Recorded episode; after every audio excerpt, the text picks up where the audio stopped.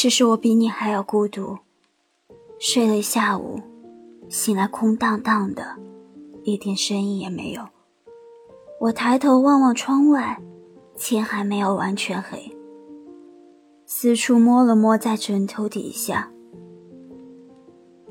找到了我的手机。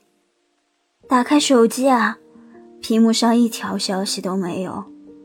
突然弹出了一条啊，原来是腾讯新闻。你问我什么是孤独，我想啊，应该这就是孤独吧。孤独不是你始终都是一个人，而是你一直都是一个人。有个朋友都好像没有，没人分享，没有人可以感受我的喜乐。果然，这世上从来没有感同身受。